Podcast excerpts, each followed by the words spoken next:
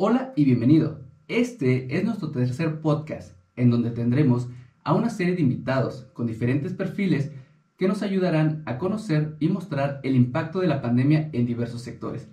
El día de hoy nos acompaña el profesor Alfonso Hernández. Profesor, mucho gusto que esté con nosotros y nos esté acompañando. Muchísimas gracias por la invitación. Primero que nada, eh, quería comentar que usted estuvo participando con nosotros en un concurso que tuvimos en nuestra red de ITMEX, Sí. en donde estuvimos o estábamos buscando mostrar el esfuerzo que los profesores están haciendo realmente en este, en este momento.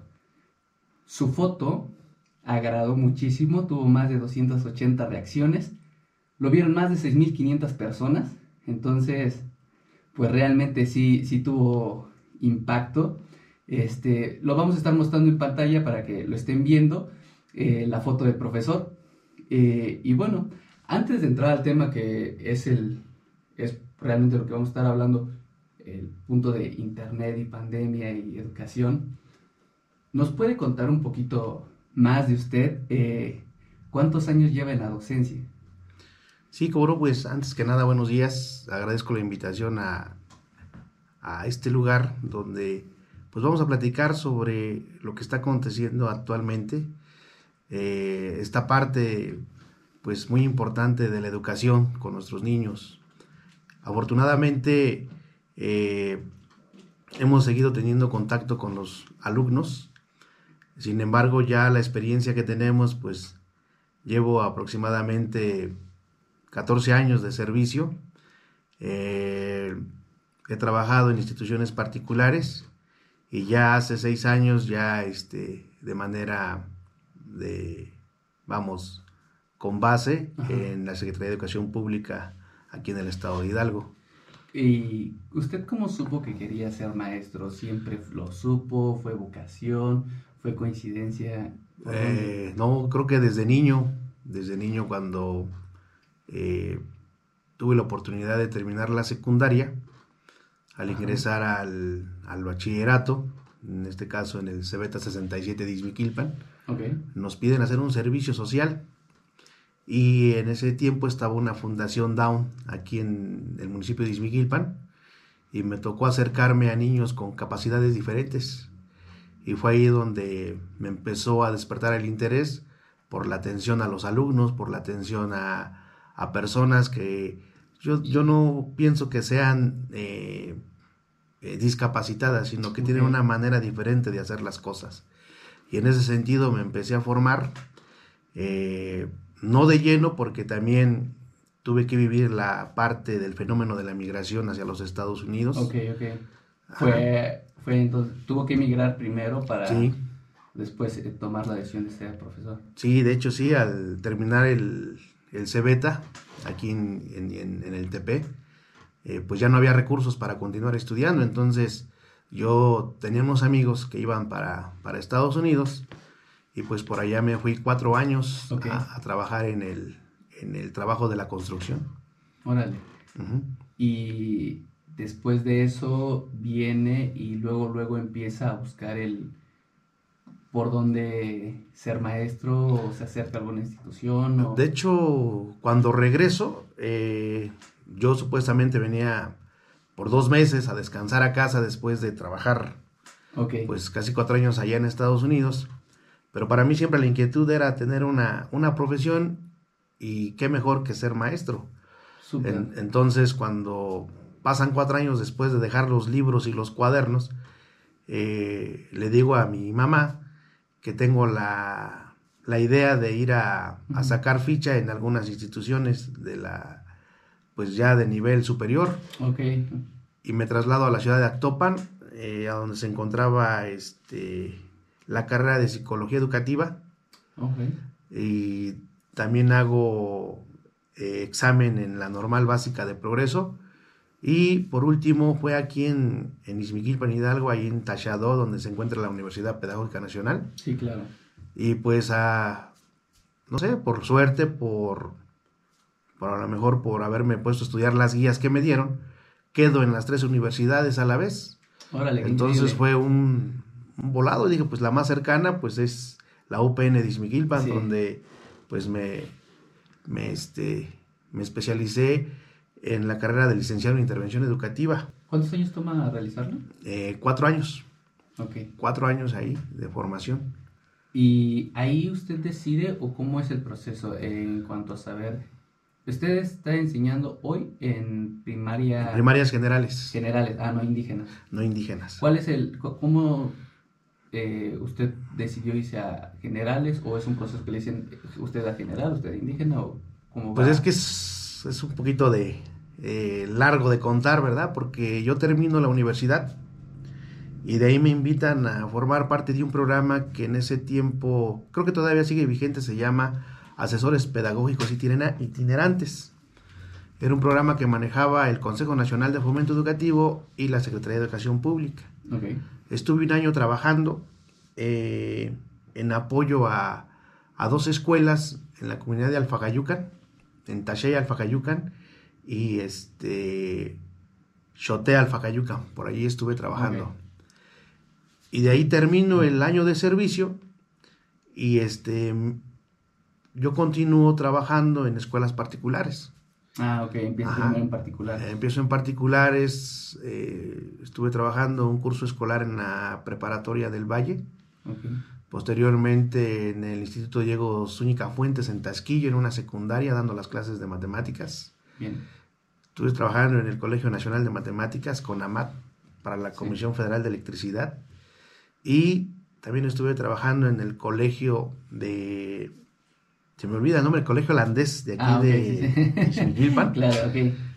Y de repente empieza nuevamente la promoción para, para, concursar para una plaza en la Secretaría de Educación Pública. Paso el examen, pero me dicen que no hay, no hay disponibilidad de plazas.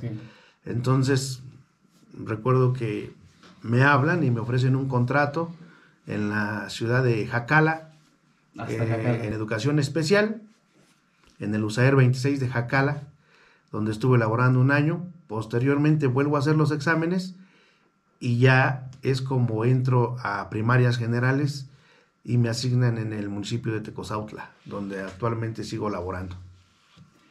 Eh, en su proceso de ser maestro, ya lleva seis años ahorita. Ya, ya de manera con base podríamos decir, son seis años. ¿Le tocó ir a escuelas lejanas? Sí. ¿O fue luego, luego aquí algo cerca? No, no, no, no. De hecho, en mi experiencia estuve cubriendo por ahí algunos maestros, se les llaman interinos. Este, me tocó trabajar en el municipio de Pacula, en una comunidad que se llama El Aguacatito y el Mezquite Simapán, que igual tienes que entrar por, por Pacula, hay que caminar pues tres horas. Ok. Y pues ser asistido en, en una casa de ahí mismo de la comunidad y pues realmente son comunidades muy marginadas. Tres horas de camino. Tres horas de camino entre no veredas. ¿No hay forma de llegar con un carro o algo eh, No, solamente por terracería y, brechas, veredas para llegar ah, ahí a, la, a, la, localidad. ¿Fue, ¿Fue difícil ese proceso, no? En esa época.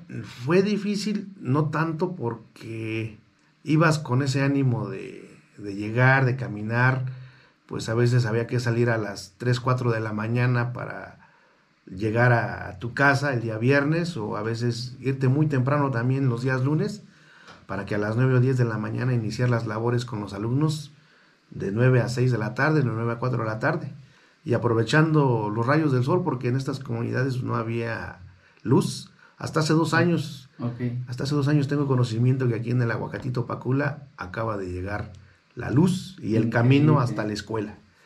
Porque antes, pues no. Las personas, por ejemplo, las mujeres que se embarazaban, eh, al sexto mes tenían que salirse de ahí de, la, comunidad, para venirse a vivir dos o tres meses al municipio de Simapán para poder ser atendidas y regresar a lo mejor hasta después de cuatro o cinco meses a su casa para poder ya llegar con su, con su, con su bebé Sí, entonces sí eran las condiciones un poco difíciles, pero muy bonita la experiencia. Yo creo que sí, bonita, em, y también eh, no cualquiera, a lo mejor como puedes decir, como maestro, pues a donde te mande, ¿no? Sin embargo, también entra mucho de la parte de, la vocación, el que aguantes, el que también empatices mucho el, al llegar a esos lugares, el que te sientas cómodo eh, eh, y no lo veas como un gran esfuerzo, sino lo veas como una gran oportunidad de llevar educación hasta esos lados, ¿no? Pues yo considero que es vocación porque cuando tú vas a la Secretaría de Educación Pública, podríamos decir a solicitar tu trabajo, te dan tus órdenes de presentación. Entonces ahí es donde yo digo que se ve realmente el no poner una traba para decir, híjole, es que está muy lejos o, o voy a dejar a mi familia o voy a dejar a mis hijos, voy a dejar a mi esposa. Creo que cuando a mí me dijeron, este, te vas a tal escuela, pues teníamos que ver la forma de llegar, no importando si estaba lejos o cerca. Creo que lo más importante era llegar y, comenzar a trabajar con los alumnos que ya te esperaban. Ahorita, ya después de todo este tiempo, está, ¿es profesor en dónde? ¿Con cuántos alumnos? Ah, ahorita estoy en la comunidad de Gandote Cosautla, en la escuela primaria Niños Héroes. Eh, estoy impartiendo el quinto grado, tengo 23 alumnos y este, pues ya ahí ya es mi tercer curso escolar en esa primaria. En la zona pues ya son seis años. Estuve dos años cuando llegué en la comunidad de la esquina Tecozautla, atendiendo grupos de tercero y sexto grado. Posteriormente me fui a la comunidad de la presa eh, Tecozautla, donde estuve con la función de director comisionado, pero realmente lo mío es los alumnos, porque eh, en esta comisión de director eh, pues teníamos que atender tanto a niños de mi grupo, porque era tridocente en la escuela donde yo estaba de encargado con esta comisión. Y al siguiente año solicité mi cambio y me fui a la primaria Niños Héroes de, de Gandote Cosautla, donde actualmente estoy laborando y este, seguimos trabajando ahí con, con los pequeños y con una matrícula de compañeros de, de 18. Y ¿Es, este, es, es, una escuela de concentración. Okay.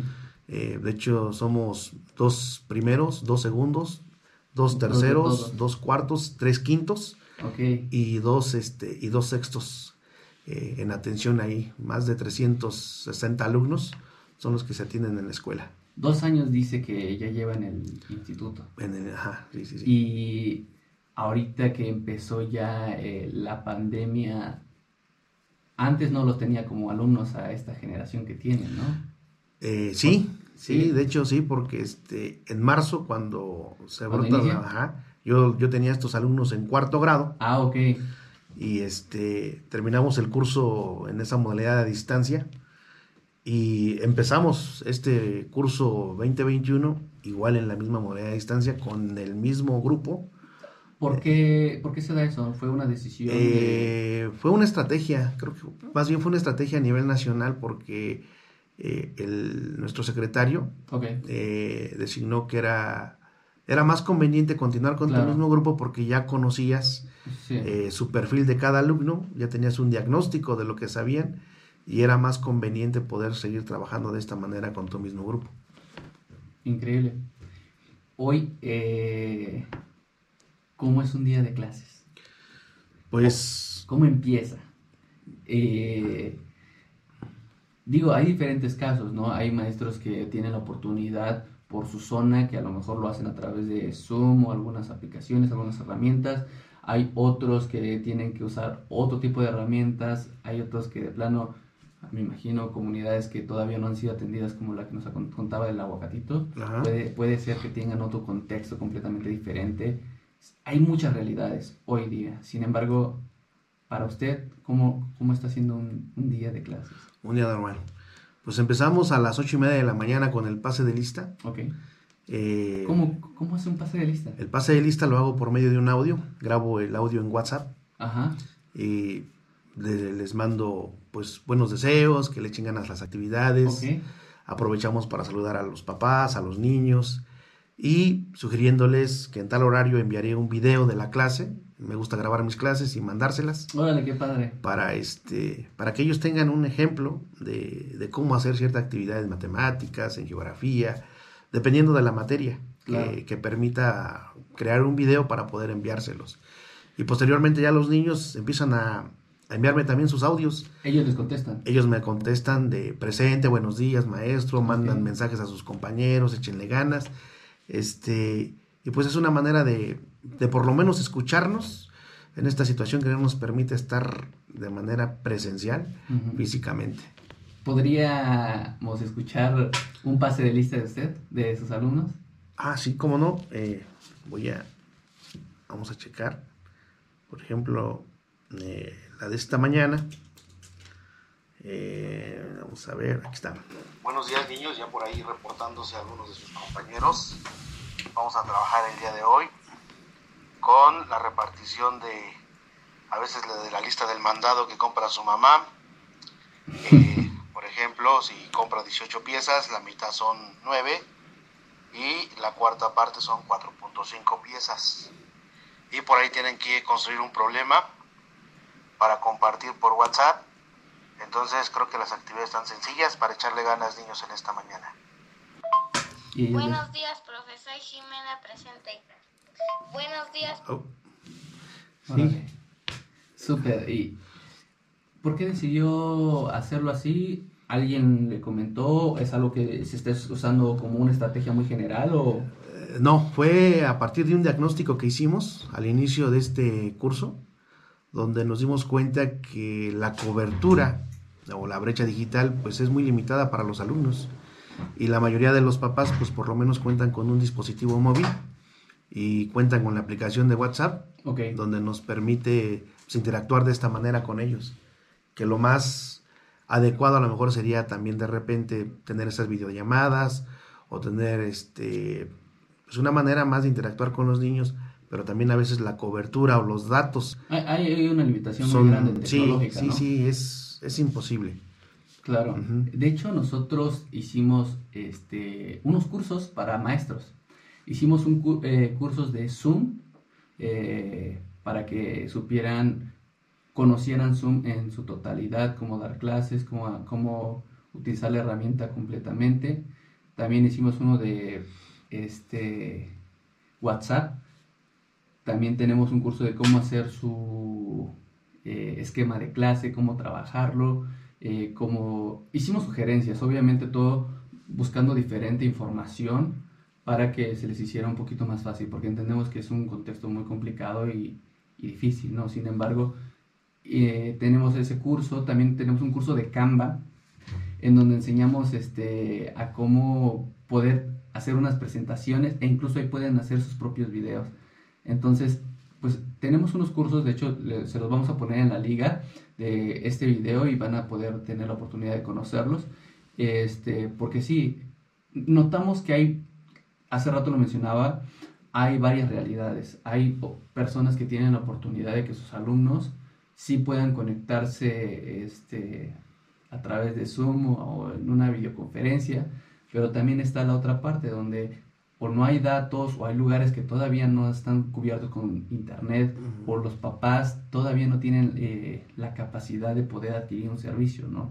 Entonces sí está siendo muy complicado y lo feo de esto es que pues está haciendo una brecha, ¿no? Una brecha digital muy grande, se está, estamos viendo como que pues quien tiene más eh, oportunidad de tener esas herramientas pues aprovecha, ¿no? Y, del otro lado pues hay un, poquito de carencia. Sin embargo, yo creo que las acciones que usted está tomando como profesor y, y los que se esfuerzan por hacer eso, eso que usted está haciendo hace la diferencia y, y nos hace apreciarlos como profesores un poquito más. Hemos escuchado mucho que los profesores ahorita se le están llevando más tranquilo, que es algo más fácil porque no están yendo a la escuela, todo está más relajado. Es así. No, no, yo difiero mucho de esa opinión. De hecho, con mis compañeros de trabajo eh, de la primaria Niños Héroes, de aquí de Gandó, pues nos reunimos cada semana. Cada semana este, estamos haciendo grupos colegiados, los primeros con primeros, segundos, terceros, cuartos, quintos, sextos, donde diseñamos las actividades acorde a las necesidades y de los aprendizajes esperados que requieren los alumnos y sobre todo los que son prácticos, aquellos que, que sí pueden este, de alguna manera eh, visualizar a partir de las fichas de trabajo que se construyen, a partir de los intereses de los niños. Y sin embargo, eh, ahora creo que nos toca también a nosotros decir que también nos estamos siendo muy flexibles porque también nos adecuamos a las, a las posibilidades de los padres de familia que están trabajando, que están trabajando y de repente en un horario normal de, de clases no pueden ayudar a sus pequeños. Entonces, estos videos o estas formas de comunicar, pues, comunicarnos por medio del WhatsApp, pues nos permiten ser los tutores inmediatos de estos alumnos que a veces por las necesidades económicas de nuestros papás, a lo mejor no todos tienen el alcance, pero hay papás que nos dicen, ¿sabe qué profesor? ¿Sabe qué maestra? Eh, mire, no puedo enviarle las actividades a la una de la tarde, pero yo salgo del trabajo a las seis y a las siete de la noche ya le mando los trabajos. Entonces nosotros tenemos que adaptarnos ahora a un horario laboral de los padres para poder llevar a cabo esta triangulación de la educación, niños, padres y maestros. Creo que es un esfuerzo colectivo. Y creo que también nuestro director, el profesor Rey David Alarcón, está en esa misma eh, perspectiva de que nosotros podamos este, apoyar a los padres de esta manera. Aquí lo que toca es que cada uno de nosotros asuma su responsabilidad. Yo como profesor, yo como padre de familia y yo como alumno. Adecuarnos a los horarios que establezcan para poder realizar sus trabajos. Claro. Y eso eh, hace rato lo platicábamos afuera, fuera del video, en donde me comentaba que también hay, hay, hay, algo que no estamos apreciando. Hay padres de familia que trabajan, papá y mamá, o si solamente hay un padre en casa o una madre eh, y le toca salir, hay una, este, pues una carencia ahí, ¿no? Porque a lo mejor el niño no está tomando la clase bien o no está asistiendo este, con las clases que se están impartiendo por televisión, ¿no? Claro. Y eso pues los afecta, afecta mucho y, y pues sí, también es otra cosa a tener en cuenta, ¿no? Sí. ¿Y lo ve mucho eh, en la zona en donde estamos o no es tanto? Pues de hecho creo que eh, más bien las familias donde nosotros trabajamos, donde trabaja la primaria Niños Héroes, pues es un, es un lugar donde muchos papás tienen que trasladarse a Querétaro, tienen que trasladarse a, a naves de crianza de, de, pollos, en la compañía Pilgrims, me parece, y entonces, pues ellos se van muy temprano a trabajar, 6, 7 de la mañana, ya tienen que ir a laborar. Tenemos también el caso de familias donde solamente está a cargo la mamá o solamente está a cargo el papá.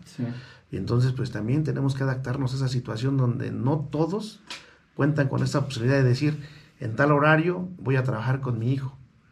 Pero sí tenemos que ser eh, pues muy flexibles en esta parte para poder ayudarlos a lo mejor a veces hasta las 9 o 10 de la noche cuando llegan a veces a enviar sus trabajos nuestros alumnos.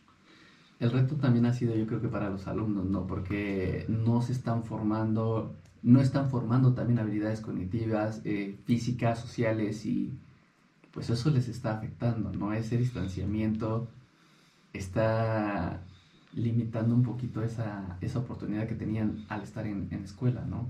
Sí, claro. De hecho, pues nosotros tenemos que seguir formando sus valores. A lo mejor a veces hasta por medio de un mensaje donde ellos mandan, eh, no sé, mensajes de aliento a sus mismos compañeros, pues es una manera de, que ellos sigan teniendo contacto, de que ellos sigan, pues por lo menos comunicándose a través de, de los mensajes de voz que utilizamos por esta aplicación de WhatsApp porque pues igual debemos de seguirnos cuidando. Creo que seguimos en semáforo rojo. Sí. Y entonces también es exponernos eh, no solamente a, las familias, sino a toda la comunidad educativa. ¿Cómo ha sentido ahorita a los alumnos? ¿Cuáles son sus principales problemas? ¿Qué le comentan a usted? ¿Se sienten frustrados? ¿Se sienten a veces contentos? ¿O hay de todo? Pues tenemos alumnos creo que en esta, en esta situación, o muy respetuoso quiero ser, creo que mis alumnos, eh, de manera personal, eh, ya quisieran regresar a las aulas, ya quisieran estar en el recreo, ya quisieran este, pues una broma en el salón, ya quisieran estar ahí jugando, ¿no? Eh, pero realmente a veces este, veo que nos tenemos que adaptar y esperar a que esto pase, para que podamos regresar y vernos con ese gusto y que estemos todos completos, porque también ha habido el caso de compañeros que ya han fallecido por esta situación. Sí, sí, sí. Eh, les decía que cuando yo inicié estuve trabajando en USAER 26 de Jacala y antier apenas una de las compañeras con las que trabajé de manera directa falleció. Entonces, pues ahorita lo importante es cuidarnos y con los alumnos pues tratar de buscar una alternativa tecnológica y que esté al alcance de ellos claro. para que pudiéramos comunicarnos a lo mejor un poquito mejor y que ellos sientan que la escuela no es solamente el edificio escolar, sino que la escuela la estamos haciendo el, los papás, los alumnos y el maestro. El edificio escolar es simplemente algo tangible, algo que se ocupa, pero quien realmente hace la escuela, pues somos nosotros. Y ese es el mensaje que también quiero compartir con los papás. Que no porque no estemos dentro del edificio escolar, quiere decir que no hay escuela. La escuela la seguimos construyendo todos los días. En el pase de lista, en los buenos deseos que mandan sus compañeros a, sus otros compañeros, en el envío de las evidencias a los compañeros de trabajo. Creo que ahí se sigue haciendo la escuela. Eso, yo creo que esas palabras tan increíbles y, ayudan y hacen recordar el por qué se hace mucho de lo que se está haciendo. Eh, yo, yo le mencionaba hace rato que lo, veía, lo veo muy joven y mencionaba incluso usted ahorita que tenemos que adaptarnos a tecnologías que estén al alcance. Eh, sin embargo, ¿qué hay con los maestros que ya están un poquito más grandes? Los que se tienen que, creo que tienen que hacer un doble esfuerzo porque a lo mejor no conocen WhatsApp tan bien como para estar mandando fotos, hasta videos Podríamos pensar que eso o, dar por hecho que eso todos lo saben hacer. Sin embargo, los maestros eh, que ya están un poquito más grandes, que han tenido que cambiar todo el tiempo de tecnología, porque la tecnología está avanzando a un ritmo increíble. Sin embargo, eh, no se están, eh, no estaban ellos preparados y que les metan todo este caos de un día para otro, yo creo que es muy complicado. ¿Ha visto o sentido que ha tenido maestros, compañeros maestros del instituto allá afuera que estén haciendo un doble esfuerzo? ¿Ha visto ese, ese, ese interés por querer todavía hacer un cambio? De hecho, creo que en la escuela donde yo trabajo, la mayoría de, de mis compañeros hemos tenido ciertas dificultades, pero creo que también nos hemos apoyado de manera colaborativa, de manera colaborativa para resolver esas dudas entre iguales, entre, entre nosotros como profesionales de la educación, porque pues recordemos que no todos nacemos sabiendo hacer algo, y sobre todo en esta, no sé, gama de oportunidades tecnológicas, se nos puede complicar, pero creo que todos los compañeros estamos en esa actitud de, de apoyarnos, de facilitarnos las cosas, de decirle, mira, hazle así para crear una clase o, o vamos a diseñar ciertas estrategias. Creo que esa parte sí se ha visto, pero también creo que, como le decía hace un momento, todos ponemos nuestro granito de arena. Hay compañeras, tengo una compañera Jovita, eh, una de las compañeras que está impartiendo ahorita el tercer grado. Es una compañera que constantemente también está mm, indagando en las tecnologías y, nos invita también a los cursos que, ofrece el, sistema de la Secretaría de Educación Pública o de otras plataformas. Entonces creo que cabe mencionar que, hay un trabajo colaborativo. Y creo que esa es la base del éxito de, cualquier institución, que, se unan y que nos apoyemos, que no trabajemos en lo individual, sino que a pesar de no estar en una manera conjunta, pero todos aportan lo que saben. No estamos solos. No, no estamos solos, exactamente. Y necesitamos, yo creo que, de regresar, sentarnos, pensar y ver cómo podemos hacer un cambio. Los maestros pues tienen compañeros de los cuales se pueden estar apoyando, eh, los alumnos igual, a lo mejor entre compañeritos ahorita a través de mensajes ahorita y, todo eso, pues a lo mejor hacen ese, hacer ese esfuerzo y hacerlo saber, yo creo que es muy importante, ¿no? Porque sí, a veces sí estamos muy, eh, o siempre damos por hecho como que pues lo tienes que sacar, es tu trabajo, sin embargo, mencionó hace rato, no, no nacemos sabiendo y es un proceso donde tenemos que aprender y si alguien nos enseña y podemos utilizarlo para ayudar a un alumno o mejorar nuestras clases, pues es, es un cambio increíble, ¿no? Sí, claro. Pues, profesor, estoy muy contento de que nos haya apoyado, haya estado con nosotros. Antes de terminar, me gustaría este, hacer una pequeña dinámica con usted. Eh, ya la hemos hecho anteriormente. Esta va a ser nuestra segunda vez de esta dinámica. Lamentablemente no estamos en, en Tecozautla. Sí, sí, entonces, sí. Entonces, este, estamos en la comunidad, estamos en, la, en el municipio de Xmiquilpan, Cardonal, y pues, veremos por pronto ir a esas zonas, ¿no? Sin embargo, este, usted es de la comunidad del DeFi. Y pues, eh, en el DeFi, no sé si usted sepa, nosotros estamos becando a el, ¿cómo se llama? El albergue que tienen allá Ah, sí. tiene internet este, gratis por nosotros, al igual que el otro instituto que teníamos en Orizabita, ya se le estaba venciendo su, su beca. Sí. Entonces, este, justo cuando regres- se estaba acabando, lo- estaban este, en marzo, ya se les acababa, acabaron con ya sin tener internet. Y ahora en un próximo regreso a clases, pues queremos hacer esta dinámica en donde va a poder elegir ahorita cuántos meses le vamos a dar de internet gratis al, al instituto. Entonces va a elegir al azar este, una de las cartas y la que agarre es la cantidad de meses que le vamos a dar de internet gratis. Ah, cómo no, muchísimas gracias. Entonces, vamos a hacer esto. Lamentablemente no lo pudimos hacer con su escuela, pero pues bueno.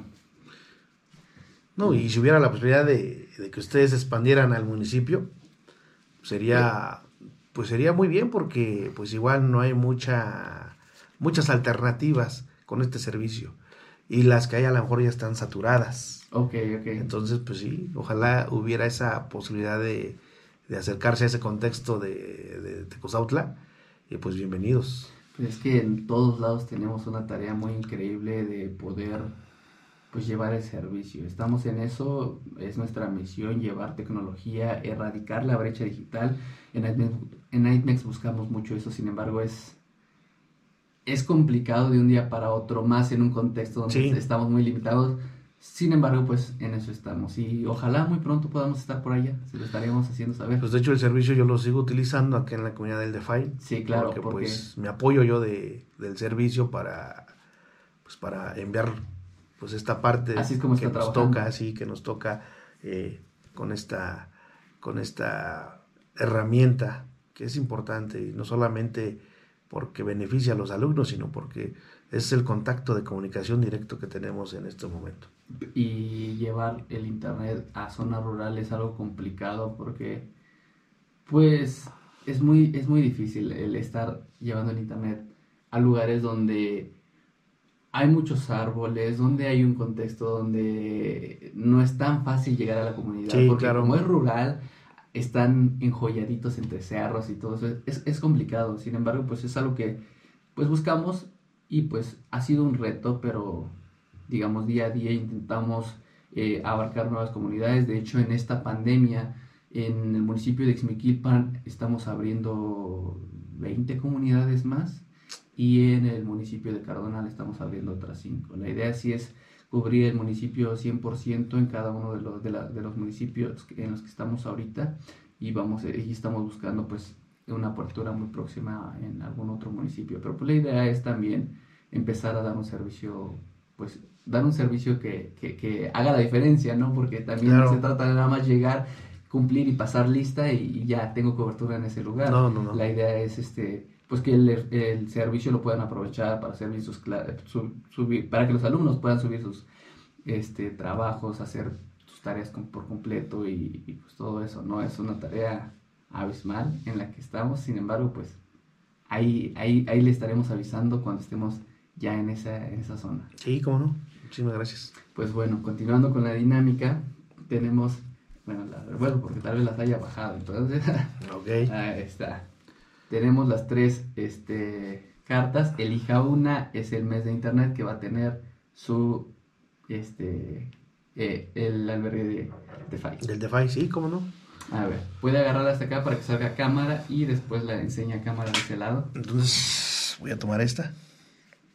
Ok. ¿ok? Híjole.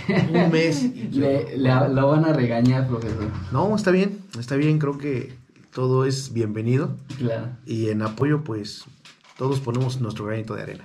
Pues estaremos, este, se lo haremos saber eh, que es casi patrocinado por el profesor. Y pues bueno, muchísimas gracias por acompañarnos, por, eh, por habernos dedicado un poco de su tiempo, mostrarnos un punto de vista que no estábamos este, prestándole atención, sin embargo existe y eso pues está haciendo la diferencia hoy. Claro. ¿no? Y, y aprovecho para decirle a mis compañeros que sigamos echándole ganas, que sigamos nos cuidando sobre todo, para que no solamente la Escuela Primaria Niños Héroes de Tecozautla, Claro, sino que todas las primarias, todo el contexto regional que hay aquí en Izmiquilpan, eh, pronto, pronto se mitigue esta pandemia y, y podamos, podamos regresar a las aulas eh, de la mejor manera posible y sobre todo con mucha salud, porque creo que eso es lo más importante. Y también que los alumnos sepan que los maestros los queremos y que estamos al pendiente de ellos para que puedan aprender y que también sus padres se sientan comprometidos en que no están solos, estamos los maestros, que es una de las profesiones más bonitas, creo yo que no es este claro. eh, algo eh, fuera de lo normal, creo que el sector salud también es importante, pero creo que la profesión de ser maestro es, es muy bonita y podemos hacer mucho por este municipio, por todos los municipios donde trabajamos, claro. desde Sí, sí, sí. el sur de México hasta la frontera con Tijuana. Entonces, de verdad, muchísimas gracias por la invitación y, y esperemos eh, en un segundo momento Sí, podamos compartir más experiencias, por supuesto. eh, casos de éxito de, de muchos niños. porque- ya un después de la pandemia. Sí, yo no, yo creo que todos los niños tendrán mucho que contar, todos los padres tendrán mucho que contar, todos los compañeros eh, que regresemos a las aulas tendremos mucho que, que compartir, como el hecho de, de decir que seguimos aquí y seguimos trabajando por la educación de, de- de nuestros niños en México. Muchísimas gracias. Igualmente gracias a todos los que nos acompañaron este, en este podcast llamado Internet en Pandemia. Muchísimas gracias. Hasta la próxima. Buenos días, profe presente. Buenos días, maestro. Soy Nicolás presente. Buenos días, profesor Jimena presente. David Villada presente. Hola compañeros, buenos días. Vamos a echarle muchas ganas a nuestros trabajos. Buenos días, maestro. Soy Edison. Presente. Buenos días compañeros, espero que estén muy bien y a echarle ganas a este día.